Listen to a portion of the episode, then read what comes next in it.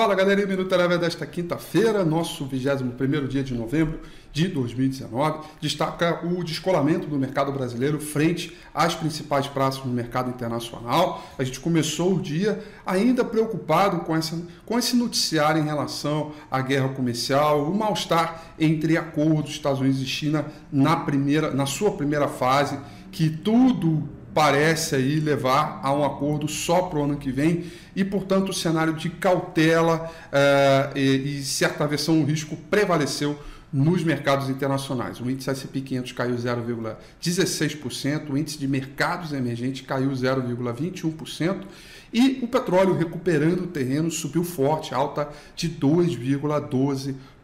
Por aqui, conforme eu disse, descolamento total do mercado brasileiro frente ao, às principais praças no mundo inteiro.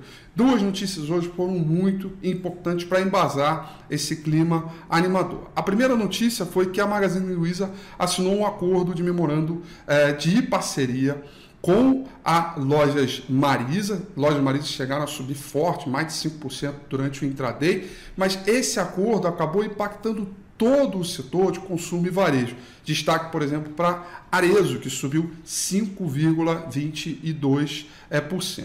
Outra notícia também bem relevante uh, foi uh, o registro de notícias aí uh, de, de dados de aumentos nas vendas de aços longos, portanto o setor siderúrgico ganhou um destaque bem relevante, destaque total para as ações da GGBR, que subiu 7,50% e 2%. No geral, a gente teve diversos bancos de investimentos e, e, e, e analistas revisando projeções do índice Bovespa para o ano que vem.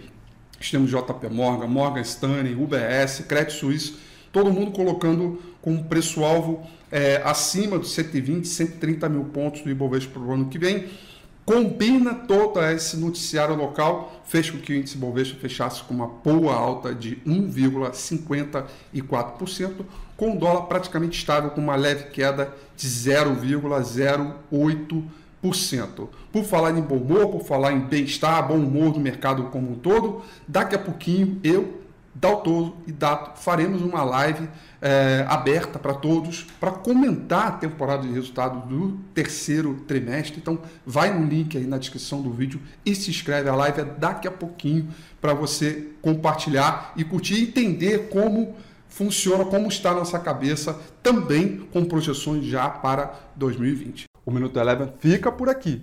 Quer ter acesso a mais conteúdos como esse?